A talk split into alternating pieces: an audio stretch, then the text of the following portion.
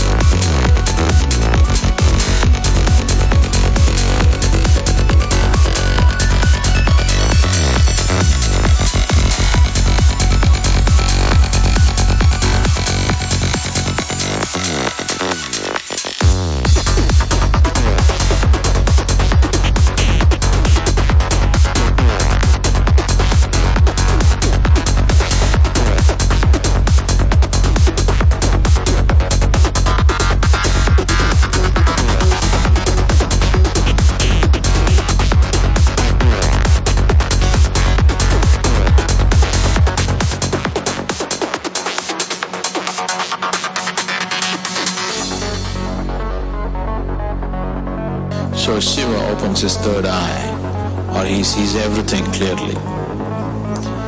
So third eye is not a, a physical thing.